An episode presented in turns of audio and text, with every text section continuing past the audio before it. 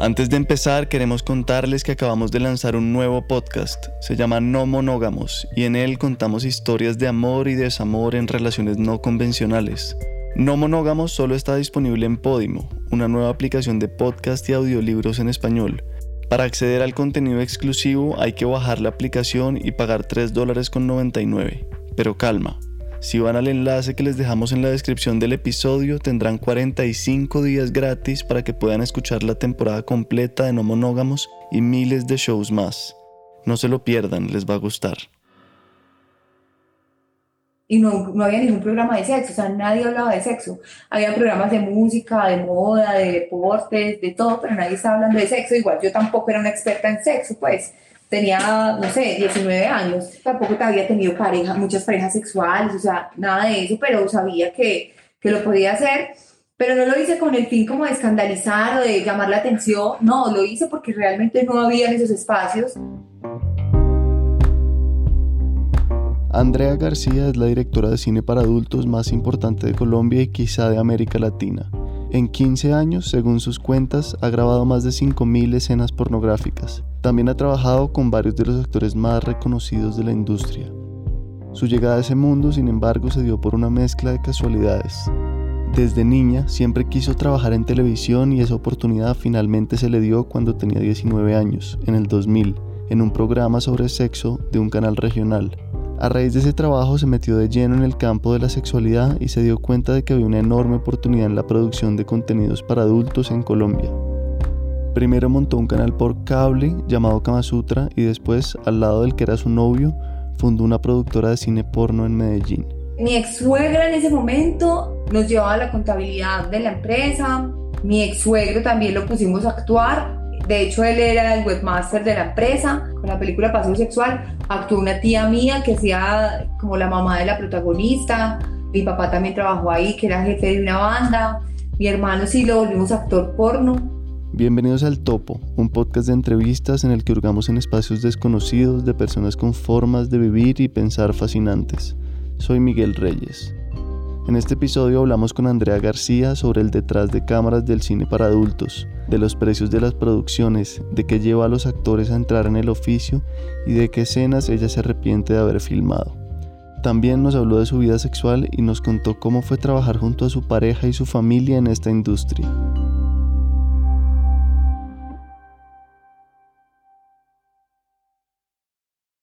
Bueno, pues Andrea querida, mil gracias de nuevo por tu tiempo. Qué bueno conocerte. Me hubiera encantado hacer esto en persona, pero tocó así. Entonces yo creo que un buen punto de partida es como tu llegada a, la comuna de Medellín. Me gusta, me interesa como que cuentes cómo fue ese cambio de Manizales a Medellín y, y cómo empezaste desde allá tu vida. Bueno, eso fue más o menos como en el 2012. A mi mamá, pues mi mamá decidió vivir en Medellín para, para estar cerca de, su, de mi abuela. Entonces, cuando llegamos de Manizales a Medellín, fue una cosa súper fuerte en todos los sentidos. Digamos que Manizales era una, es una ciudad muy pequeña y nosotras siendo niñas o nosotros aún siendo niños vivíamos en una parte como de Manizales que no estaba como muy poblada, era una urbanización nueva, con muy poquitas casas, muchas unas eh, muchas, muchas zonas verdes, con como que todo el mundo se conocía con todo el mundo, y entonces llego como todo el contraste cultural, económico también, porque llego a vivir a una comuna, todo ese choque como de ser niña una niña inocente que jugaba con Barbies y de una llega como a una comuna, como que me mostraron en otra parte del mundo que fue muy fuerte para mí, o sea, ese choque, yo recuerdo que de hecho habíamos viajado, nos pusieron a viajar en el camión con el trasteo y éramos así subiendo por las comunas y yo miraba a mi hermana y yo era como, marica, o sea, ¿qué es esto? Dios mío, ¿qué está pasando acá? Cuando llegamos, llegamos a, a una comuna, un barrio popular, dos niñas, éramos muy inocentes, muy, muy, muy, muy inocentes. Entonces llegamos a un cambio muy fuerte. Fue como de una vez, como si nos sacaran del agua caliente a la fría de una. ¿Y tus papás por qué resolvieron hacer eso? Porque mi abuela estaba muy enferma y mi mamá quería cuidar a mi abuela. Y eligieron ese barrio porque pues mi mamá tenía ahí un hermano y mi mamá quería estar también cerca de su hermano. Bueno, y ahí por ahí más adelante es que conoces a tu primer novio, Iván, ¿cierto? Sí. Cuéntanos un poquito de esa primera relación brevemente y si quieres ahorita leemos una escena de, de tu libro un poco divertida. Bueno, Iván, Iván, Iván, Iván, no me gustaba. Iván era mucho de los niños que pues siempre nos molestaban, o sea, nos coqueteaban mucho, todos los días nos dejaban regalos, dulces, cartas en la puerta de la casa, peluches. Bueno, Iván era uno de esos y él era muy insistente, o sea, siempre detrás de mí a mí no me gustaba, no me gustaba para nada, pero hablaba mucho con él por teléfono y por teléfono nos hicimos amigos y nos dimos cuenta que teníamos muchas cosas en común, pues como la música y bueno, huevonadas en común y ahí ya, ya, ya ahí no paró, no paró la cosa hasta el 2005, más o menos. Y bueno, si quieres le damos esa partecita del libro en la que tu papá te pilló pues supo que tú ya estabas teniendo acción con él. Ok. Mi papá al verla a lo lejos con lágrimas en los ojos se acercó a nosotras y preguntó qué había pasado. Pensé que me salvaría por un instante, pero no. Mi mamá le contó todo. Le dijo, mijo, esa muchacha ya se puso a tener relaciones sexuales. Mi papá me miró con odio directo a los ojos, se quitó la correa y salió corriendo a perseguirme por toda la casa para darme fuerte. Yo gritaba mientras buscaba dónde esconderme. Mi mamá perseguía a mi papá diciéndole que no me fuera a pegar. Y a este cuadro se unió la amiga de mi mamá y su esposo, quienes también corrían detrás preguntando qué estaba pasando. Hasta los gemelos de esa casa se unieron a la revuelta, a la persecución, a ese espectáculo. Me detuve en el tercer piso, frente a un ventanal. Ya no tenía dónde ir. Me encontré de frente con mi papá y me apuntó directo a los ojos con su correa de cuero café. Ese era mi fin. Maldita honestidad. Cuéntanos cómo abre, cómo eso pues abre un nuevo universo para ti para tu familia, cómo empieza esa nueva etapa ya con más madurez y más apertura. Bueno, digamos que la parte de la infancia y parte de la adolescencia con, con mi mamá no, no fue como la mejor relación.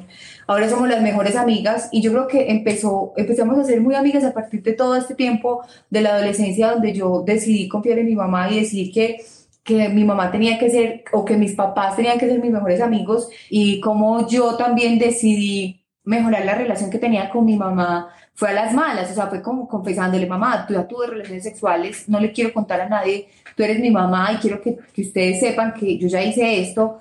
O sea, definitivamente lo que yo quería hacer era contarles, contarles a ellos y tener como la opinión de eso. Cuando, por ejemplo, comencé a hacer porno, les dije, papá, mamá, voy a empezar a hacer un canal de porno y ellos eran, también se asustaron, ellos como, a esta Andreas, esta pelada, ¿qué le pasa? Pero nunca me han detenido como no lo hagas o no. Desde niña Andrea quiso hacer televisión, su sueño era ser presentadora o actriz. Sin embargo, cuando terminó el colegio, su papá le dijo que no había plata para la universidad. Andrea entonces empezó a hacer oficios varios, Trabajó como vendedora en un almacén de zapatos y también fue promotora de vinos y licores en un macro, pero seguía buscando castings para hacer televisión. Con el tiempo le resultaron las primeras oportunidades en Teleantioquia incluso en una emisora. Y ahí empecé luego a estudiar comunicación social, empecé a hacer programas de radio, programas de televisión y después fundé el canal Kama Sutra, que es el primer canal para adultos que ha tenido Colombia y después monté la productora 1726 y empecé a hacer contenidos digitales. ¿La, ¿La, carrera la pagaste tú? ¿La universidad te la pagaste tú? Sí, sí, sí, pero no la terminé. No la terminé porque, porque ya estaba haciendo, ya estaba montando en ese tiempo el canal Kama Sutra, entonces, y tenía eh, un programa de radio, entonces dije como, ay, no, no voy a, no, voy a dejar la universidad, me voy a dedicar al porno. Literal. ¿Y, cómo fue esa decisión de dedicarte al porno? Fue porque la vida como que me llevó a eso, o sea, cuando yo comencé con las ganas o la pasión de hacer televisión o de hacer, pues como para, para de un lado llegar a otro, comencé como presentadora esperando ser actriz. Entonces, cuando estaba haciendo un programa de, que presentaba de, de moda, le propuse al director del canal donde yo trabajaba que, porque no me daba un espacio? No, él me propuso a mí un espacio, me dijo, Andrea, ¿tú por qué no sacas tu propio programa? Porque yo veo que tú, pues, como que te, como que te, eso te gusta, pues, o sea, como que yo lo hacía con, con la pasión, toda la pasión, y yo, ¿en serio? Bueno, sí, y no, no había ningún programa de sexo, o sea, nadie hablaba de sexo. Había programas de música, de moda, de deportes, de todo, pero nadie estaba hablando de sexo. Igual yo tampoco era una experta en sexo, pues tenía, no sé, 19 años. Entonces, no, tampoco había tenido pareja, muchas parejas sexuales, o sea, nada de eso, pero sabía que que lo podía hacer. Entonces comencé invitando, monté el programa y comencé invitando especialistas, a sexólogos, a psicólogos, a terapeutas de pareja y empecé a investigar mucho y a meterme ya de lleno en la parte sexual de pareja, en conocer muchas cosas eh, sexuales, o sea, desde sitios clandestinos, entrevistarme con una ama, o sea, que tenía una mazmorra, hasta en ese momento los sitios swingers eran todavía súper clandestinos, entonces yo iba, no sé, a involucrarme con, con los clubes de fetiches súper clandestinos también, entonces mostraba todo eso en televisión, entonces se volvió algo como súper interesante, empecé como a crear una comunidad, a raíz de, de todo eso monté una sex shop, luego yo dije, no, este tema quedó, o sea, este tema es muy amplio, esto debería de ser es un canal de televisión completo, o sea, completo, que todo sea dedicado al sexo, al erotismo, a la vida, sí, o sea, debería de ser como a las 10 de la mañana un programa para enseñar a hacer striptease, hasta ahora un programa para cocinar, cocina, no sé, comida afrodisíaca, hasta ahora debería de ser algo donde enseñen a masturbarse, hasta ahora debería de ser posiciones, y yo pues es un canal de televisión y programa, y yo voy a montar un canal de televisión. Entonces le dije al dueño de la cable operadora, donde yo estaba trabajando, donde yo sacaba el programa, el magazine, eh, le dije, ve, ¿sabes qué? Yo tengo una idea de un canal de televisión y me dijo, súper bien, en serio. Y yo sí, es que ve, pero es que yo para poderlo sacar, para poderte patrocinar y ser el socio eh, capitalista, y yo necesito que me mostres por lo menos una parrilla con 25 programas. Y me monté esos programas de una. O sea, yo los tenía, yo ya tenía todo en mi cabeza y él me dijo, listo, ¿con cuánta plata? Y yo hice la cuenta, cuántas cámaras, cuántos camarógrafos, cuántos equipos, cuántos el vestuario, eh, todo, el estudio, o sea, todo, todo. Cuántos computadores, cuántos editores voy a tener, cuál es el, o sea, saqué absolutamente todo el plan de negocio, él me lo aprobó y saqué el canal Kama Sutra. O sea, así fue. Wow, eso fue Kama Sutra TV en, en Cable Pacífico. Exacto. Y bueno, y de ahí el brinco al porno propiamente, ¿cómo es? Ok, ¿cómo fue el brinco al porno? Resulta que yo el año que lancé Kama Sutra, en el 2005, recibí una, eh, una invitación por parte del Festival Erótico de Barcelona.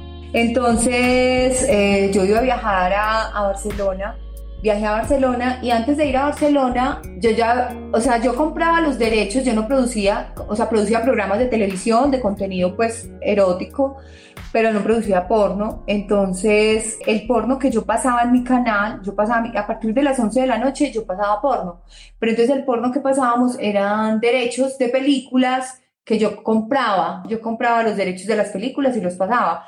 Pero entonces, ese día con el festival, ese, en ese momento vi la, el Festival de Cine Erótico Barcelona como una oportunidad también para ir a comprar más títulos de películas, para conocer más y conseguir mejores precios, etc.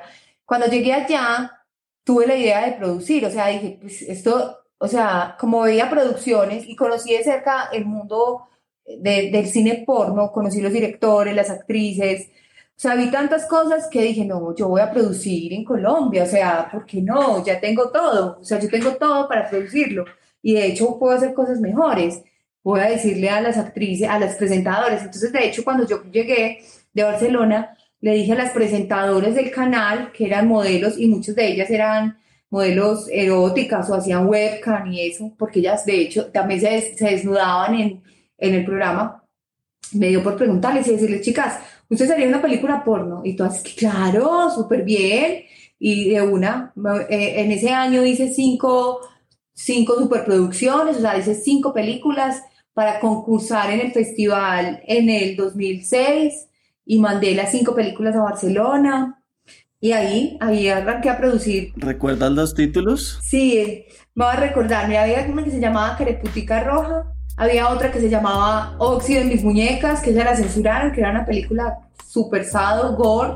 Y en ese momento yo no sabía que el sexo, el, el, sexo y la sangre no se podían mezclar y bueno, O sea, que porque eso ya es pues como bestialismo. ¿Y por qué? ¿Cómo así que no sabías? No, no sabía. O sea, yo arrancaba a producir, pero yo no sabía cuáles eran las reglas que hay. Por ejemplo, no poner artículos religiosos. Ya hay nuevas leyes en el porno donde hay cosas que tú no, no debes hacer. Y ahí, por ejemplo, ¿cuáles eran tus gustos? ¿O tú hacías pues todo lo que vendiera y ya? No, no, no, no. En ese momento sí tenía la oportunidad como de soñármela, digamos, como directora de, de, o sea, de hacer los guiones. Por ejemplo, los guiones los armé con todo el equipo de producción. Les dije, cada uno va a hacer un guion, lo vamos a modificar, pero cada uno va a hacer un guion. A ver, yo voy a analizar esos guiones, voy a hacer cinco películas y los que queden les voy a pagar algo, como por la idea y perfeccioné y pulí como todos los, la, la parte de los guiones. Pero por ejemplo, Opción Mis Muñecas era una película mía. Yo crecí con el suspenso, yo crecí con, con el terror psicológico, con Alfred Hitchcock. Entonces, yo, mucha parte de todas esas películas de mi comienzo son como con ese toque así como de asesinatos y de misterio y de eso. Eso es lo que me encanta. Bueno, después hablaremos un poco más del contenido, pero por ahora cuéntame cómo fue que se volvió un negocio familiar. Entiendo que tu esposo, bueno, era socio y camarógrafo, tu hermano actor. ¿Qué más? Mi ex suegra en ese momento nos llevaba la contabilidad de la empresa, mi ex suegro también lo pusimos a actuar. De hecho, él era el webmaster de la empresa. Él era profesor en EAFIT y dejó también de, de ser profe para también dedicarse, dejó la universidad para dedicarse al porno también. Entonces empezó, él era, él era webmaster y a veces lo poníamos a actuar, pero actuar no en partes sexuales, sino en hacer como pedazos, como partes de como guiones, pues como líneas, líneas. A mi papá también lo pusimos, también tengo una tía que la pusimos a actuar con una película que se llamaba Paseo Sexual. Eh, mi papá también trabajó ahí, que era jefe de una banda. Y mi hermano, si era actor porno profesional, pues, o sea, mi hermano yo creo que se hizo, no sé, por ahí 1500 escenas en el tiempo que trabajó. Y él empezó a trabajar conmigo como productor. Empezó a ser productor, productor de campo. Después le enseñamos a editar Después se convirtió en editor, después ya era el asistente mío y ya iba conmigo a los rodajes y estaba como pendiente como de, todas las cosas. Y un día, en una locación, estábamos en Huasca grabando y habíamos hecho, habíamos hecho un, un súper trabajo, o sea, más o menos son, no sé, 1500 disparos por escena, o sea, y, y ese día estábamos haciendo un micrositio para una chica y era como 10 solos ella. Entonces habíamos adelantado y ese sitio, esa chica tenía como cinco escenas heterosexuales y el resto eran escenas ella sola. Y ya le tocaba la escena en la noche con el actor y el actor no, nunca respondió, el actor no, no se le paró, o sea, y teníamos que sacar esa escena porque ahí estaba el cronograma, porque el otro día teníamos que hacer un cambio de locación, el actor no dio, o sea, no podíamos, lo encerrábamos para que viera porno, lo, la, la, actriz le hacía sexo oral y él no, no, o sea, y ya había trabajado con nosotros muchas veces, pero simplemente cuando eso sucede y el actor se bloquea, pues se bloquea. Entonces yo le dije a mi hermano, le dije, Johnny, te toca, te toca, te toca. Y yo, Johnny, te pago no sé cuánto, o sea, yo era ofreciéndole, o sea, era como, pues, puta. Y él me dice que, dale pues, dale pues, pero vos no me puedes ver. Y yo, Johnny, no, no importa. Entonces, ya el otro día hizo la escena, o sea, yo era afuera, yo era afuera fumándome yo no sé cuántos cigarrillos, tomándome no sé cuántos cafés. Y yo era como, y entonces yo le decía, Johnny, pero dime, ya está, o sea, sí estás haciéndolo afuera del cuarto. Y él me decía, que sí, pase, sí, ey, ya. Y yo, Johnny, dime que todo está bien. Es que sí, bueno, salió, hizo la escena y me dijo, listo. Y yo, ¡uh! Listo. Al día siguiente teníamos que hacer otra escena en la mañana también y yo, Johnny, te toca ya, pues ya cagado un dedo, cagado toda la mano. Es que bueno, dale. Y ya la empezó a hacer y ya ahí empezó, ya no, ya no contrataba yo actor, sino que ya grababa con él, le pagaba pues su trabajo como asistente de producción y por cada escena que hacía también se llevaba, pues le pagaba como actor y empezamos a trabajar con, con él y en Guerrero, o sea, era como, Dios mío, este, yo decía, este pelado, ¿cómo hace? O sea, ¿cómo hace? ¿Cómo hace? Y era no, eso fue una época, digamos, como una época dorada de, del porno en mi, en mi vida, porque todo funcionaba perfecto. O sea, de hecho, yo a veces llegaba y yo, él ya sabía, yo decía, bueno, vamos a hacer así la escena, así, así, así. y yo me podía acostar a dormir tranquila y él se quedaba haciendo todo, ya al otro día estaba todo hecho. Y ya pasó con él lo que le pasa a la mayoría de actores, eh, sobre todo en Colombia, y actrices, y es que ya llegan a un punto en que, en que también se cansan, en que, o que se enamoran y que ya obviamente las parejas, es complicado, las parejas, tener pareja en este, en este medio es complicado. ¿Y mm, cómo le hablas de esto a tus hijas y cómo hablan tus hijas del tema con sus amigas y en sus círculos? Sí. ¿Y qué edades tienen tus hijas? Bueno, mi hija mayor tiene 15 años, mi hija menor tiene 10 años.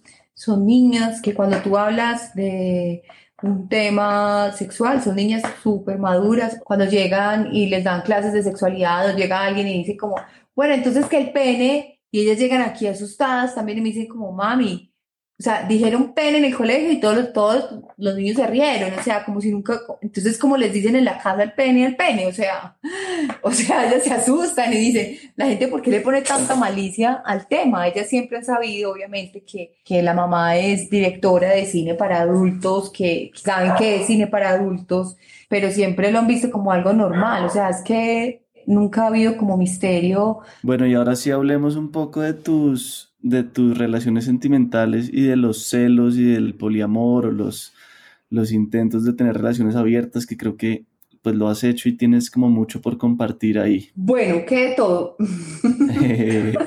hablemos de los tríos. Ok, yo digamos que hasta mi primer matrimonio siempre tuve como una relación, como relaciones convencionales, o sea, de hecho, Iván fue el primer noviecito, pues, y que tuve y me casé con él y tuve una relación convencional, pero de hecho cuando yo estaba con él y comencé a investigar como todo esto de, de pues como la vida sexual y como el campo sexual tan amplio, obviamente me entró curiosidad de hacer muchas cosas.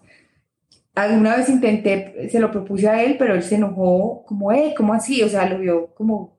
Entonces yo mejor me quedé callada y me guardé como todos esos sentimientos, todos esos deseos me los guardé. Pero después, cuando ya conocía a mi segunda pareja, pues sí era más loco que yo. Entonces, ese sí fue como, como que yo le dije y como que se nos juntamos pues para hacer muchas locuras, o sea, para hacer muchas cosas eh, sexuales, de todo, o sea, hicimos de todo. Empezamos a tener una vida muy, una vida sexual abierta, eh, una relación abierta, perdón, una relación abierta, donde cabían o donde teníamos espacios para tener también eh, encuentros sexuales con otras personas. A veces lo hacíamos con otras parejas, a veces lo hacíamos con otras personas, él, yo por mi lado también.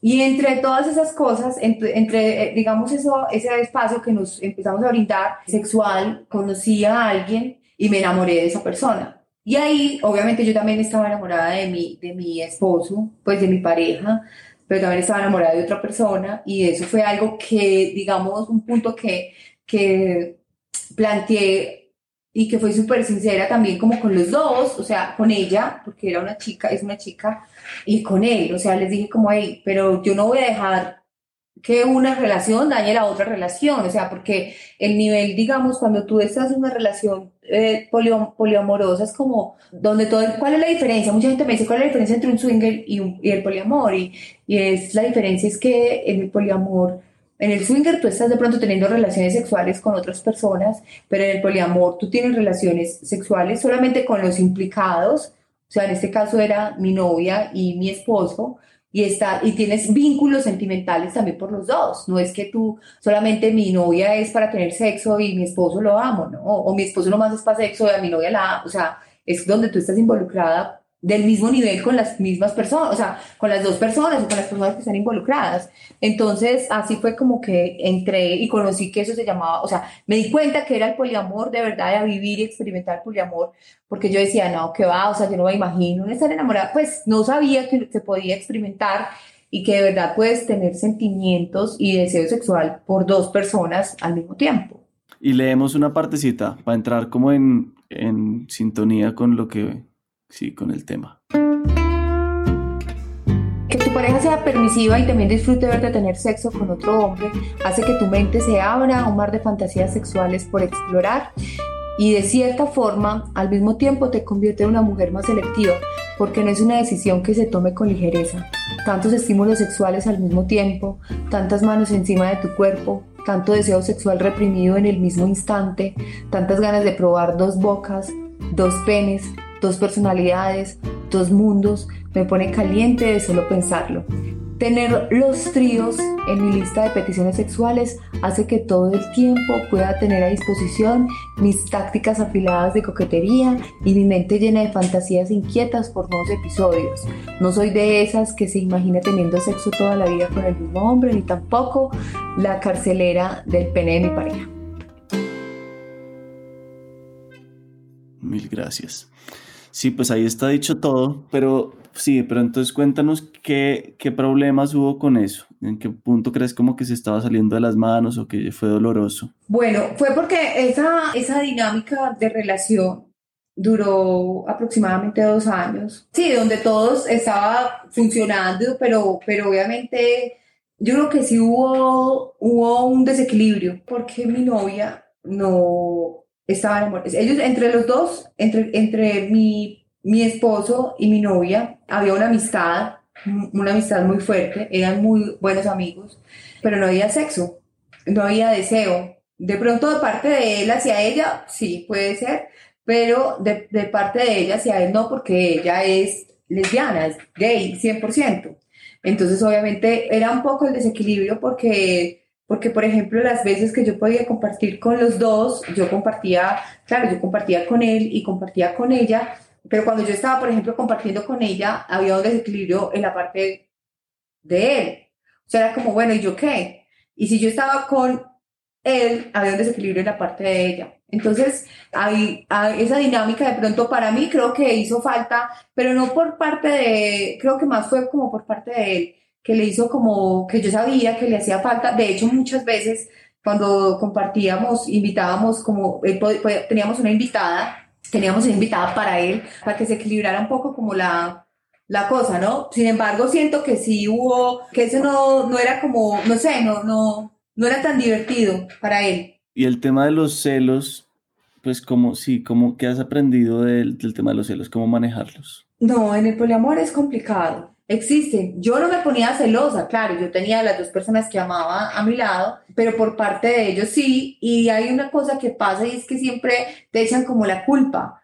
Yo era la que estaba en mejor posición, o sea, pero yo era la que tenía que hacer todo el esfuerzo para tenerlos a los dos contentos a nivel emocional, a nivel sexual, en, todos los sentidos. Entonces era, para mí era muy complicado como, o sea, yo vivía como a mil por hora, yo era como, era muy divertido, lleno de mucha adrenalina, de mucho sexo, de mucho conocimiento, o sea, algo muy cool, fue algo súper cool, súper, súper cool, pero sí era algo como que me, me, aceleró la vida de una manera, o sea, yo era como a mí, de verdad, o sea, era una cosa como, como que nunca podía estar, como nunca tenía el tiempo para Andrea con Andrea, porque siempre estaba, o sea, así, o los, o los tres, entonces estaba con ella, con él, los tres, con ella, con él, los tres, con ella, o sea, siempre era así, entonces nunca digamos, me dio en, ese, en ese tiempo, en esos dos años, no tuve la oportunidad para, para tener tiempo conmigo misma, y que además siempre cada pelea es donde uno se convierte como en el, en el malo, o sea, yo era la mala, yo era como,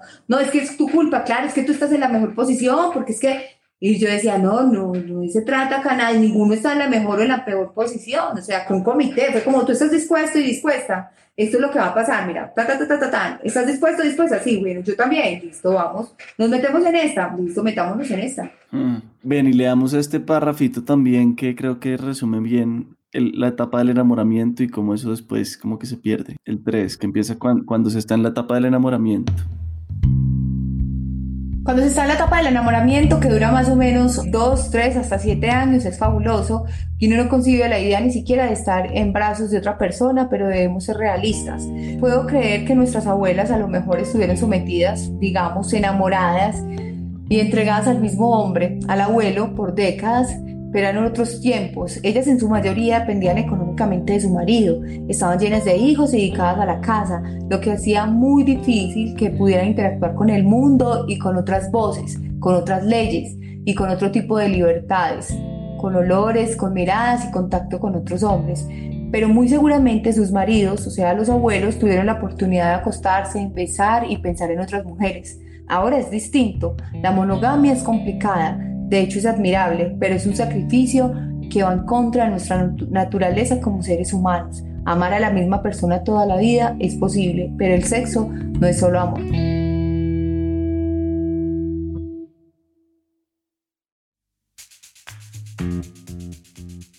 Nuestro contenido es gratuito y siempre lo será, pero por supuesto nos encanta que nos apoyen. Por eso los invitamos a unirse a nuestra comunidad, donde además de garantizar que este podcast continúe, podrán conocer a otros de nuestros oyentes más fieles, tendrán acceso a partes no publicadas de los episodios, podrán hacer parte del proceso editorial y participar en reuniones exclusivas, entre otros beneficios. Si quieren hacerlo, solo vayan a la noficción.com y hagan clic en Hazte cómplice. Muchas gracias.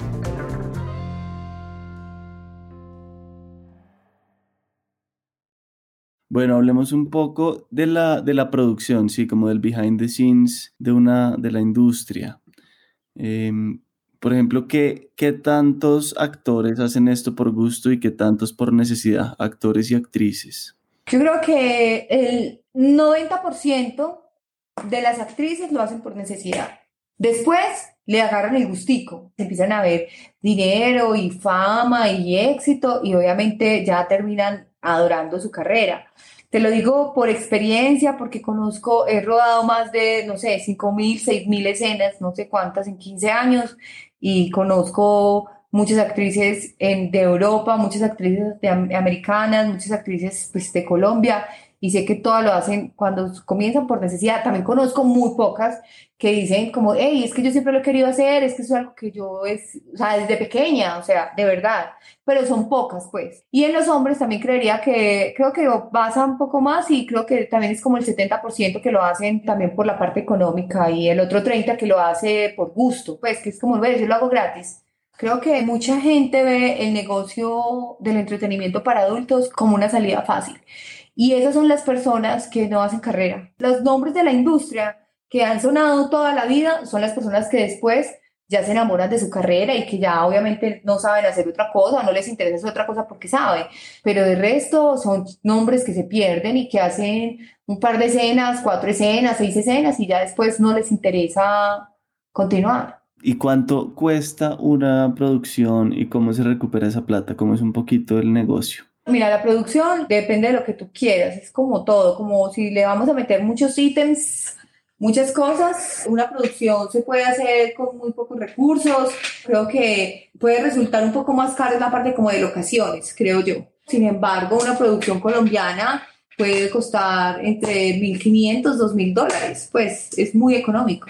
¿Y la recuperada, cómo se recupera esa plata? Es que hay muchas formas de comercializar, tú puedes vender las escenas a un sitio, vender tu producción para un sitio que te compre tu producción, o tú puedes también monetizar tus escenas con sistemas de pago. Y yo creo que ahorita, estando obviamente haciendo contenidos digitales, es el tiempo de reinventarnos y, mirar cómo... Eh, yo creo que el, el porno, el entretenimiento para adultos está dando un cambio, todavía no sabemos para dónde va, pero creo que cada director o cada productor está buscándole como el lado. O sea, mucha gente cree que el futuro es la webcam, mucha gente cree que es como 3D, mucha gente cree que eh, están funcionando los realities, que de hecho yo también tuve uno el año pasado que es conectar cámaras en todas partes, donde la gente prefiere ver como gente y cosas como reales. Cada uno está como buscándose, pero yo pienso que más o menos yo creería que el próximo año, a finales del próximo año, ya se, va a estar como más definido eso. En este momento estamos en plena reinvención y en plena evolución todos. ¿Y qué crees tú que puede haber de consecuencias negativas del porno? Mucha gente dice pues que crea una imagen no real de lo que es el sexo, que puede haber adicción, hay, hay pues muchas críticas. ¿Qué crees tú que puede ser un lado negativo? El lado negativo sí es definitivamente es como cosifican el sexo, como, como han cosificado como a las mujeres, ¿no? Como instrumento solamente. Entonces, claro, un adolescente o entra y, ve qué es esto y cree que esa es la forma de amar y que esa es la forma de sexo y que esa, así, esa es la forma de tratar a las mujeres o las mujeres, que si no me llega un tipo que me haga todo esto y que la tenga así, entonces es malo. Entonces yo creo que, o sea, una de las cosas que quiero comenzar a hacer con todo esto que está sucediendo y con la oportunidad ahorita es como de reinventarnos y de renacer y de hacer cosas y que la gente también siento que está como esperando eso, ¿sabes? Yo siento que la gente también ya está, yo estoy harta, de verdad, de lo explícito y estoy harta del porno y estoy harta de lo mismo y de las mismas actrices y de las mismas historias y de los mismos prototipos y de las mismas cosas, yo estoy harta de eso y estoy contenta y emocionada porque quiero de verdad a través de de la imagen que tengo y del trabajo y el recorrido y la experiencia que tengo, como cambiar de hoja y decir, ve, bacano, vamos a, ¿qué tal hacer esto? ¿Qué tal mirar estas cosas? Ahora, ¿qué tal esto de, de historias o de cosas como que te, te pongas más como a pensar o a sentir o a, no a través de prototipos, sino a no a través como de el cliché o, la vulgaridad o de verdad lo que pasó, por ejemplo, con Stagliano, que no estoy segura si es Stagliano como de el punto de, de, o sea, ¿cuál es el punto? ¿Dónde, ¿Dónde es que van a parar, no? ¿Dónde es que se va a parar? Cuando yo entro a internet, estoy viendo todo gratis y estoy viendo toda la gente con los intestinos y las tripas afuera y, o sea, tú dices como, pues puta, o sea, ¿qué es esto, no?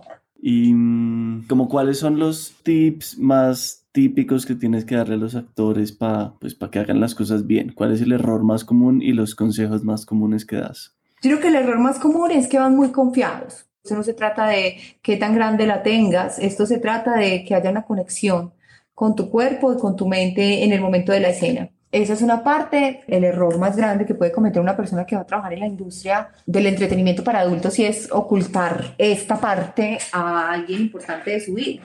O sea, tiene que decirlo porque después no hay, o sea, después no hay, no hay vuelta atrás. O sea, si tú te metes, te metes. Puede que tu escena se vuelva popular y puede, o puede que no, pero, pero no es algo que se elimine si algún día llega a salir a la luz, no es algo que tú digas, ay, ya, borren la escena, no. ¿Y qué casos te han tocado de gente así que se arrepienta o que pase algo? No, muchos, uff, muchos, imagínate, o sea, demasiados. Muy, muchas personas, muchas personas y muchas personas que han estado hasta amenazadas, por ejemplo. Le, mira, es que mi novio me va a matar, o sea, de verdad, con rollos en fiscalía y todo. ¿Y hay algo que te, pues, que te haya sentido mal, que hayas hecho algo como que se pasó de, de calidad o sí, en algún momento has sentido como culpa o como... Sí, yo he hecho muchas escenas, muchos contenidos que no he querido hacer, o sea, he hecho una cantidad de cosas que no me han gustado, muchas, porque ha sido también como por, por pedido, de pronto también por porque pues yo también necesito trabajar y también obviamente el porno sí que tiene épocas buenas y épocas muy malas donde nadie quiere grabar, pero sí hay muchos contenidos que a mí no me han gustado hacer, o sea, demasiados, claro, son 15 años de, en la industria haciendo porno, porno. ¿Como cuáles? ¿Qué cosas se salen de tu interés y de tu gusto? Por ejemplo, los gambang no me gusta, hice alguna vez muchos gambang para, para Torbe, muchos bucaque también hice para Torbe. ¿Bucaque? Sí. ¿Qué es qué?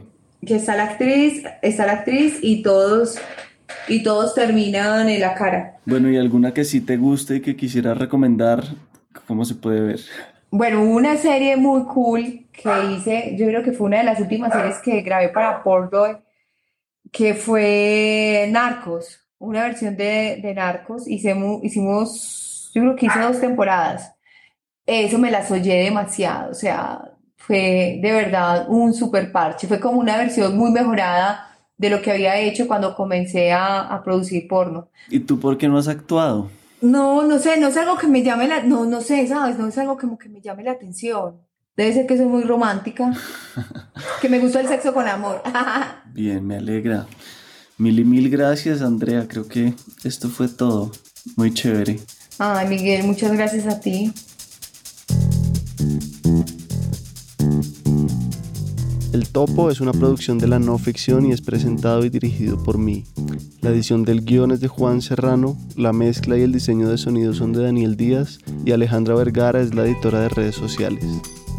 En el próximo episodio... O sea, yo me acuerdo que cuando llegué a los Andes, yo era un man paisa heterosexual de Manizales. Eh, y, pero sí sé que fue como en segundo o tercer semestre como que empecé como a descubrirme y a darme cuenta que me gustaba y quién era, pero no sé si en esa época seguía engañada o si ya había empezado como a experimentar. Nos vemos en dos semanas para hablar con la activista y abogada Matilda González sobre transgenerismo. Si quieren contactarnos, estamos como Podcast El Topo en Instagram, Twitter y Facebook. Si tienen preguntas, comentarios o sugerencias, no duden en escribirnos por ahí. De nuevo, si quieren donar algo, vayan a patreon.com slash la no ficción. Se lo agradeceremos infinitamente.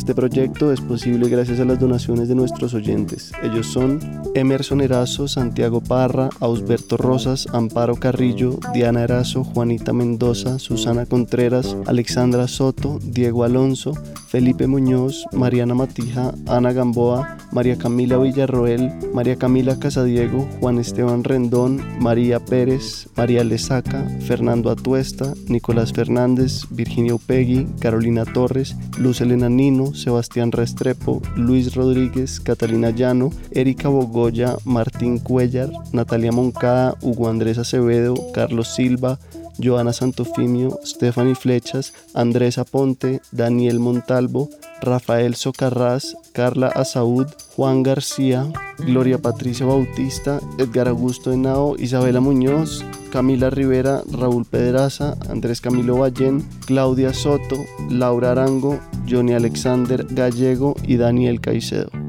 Muchas gracias por escucharnos.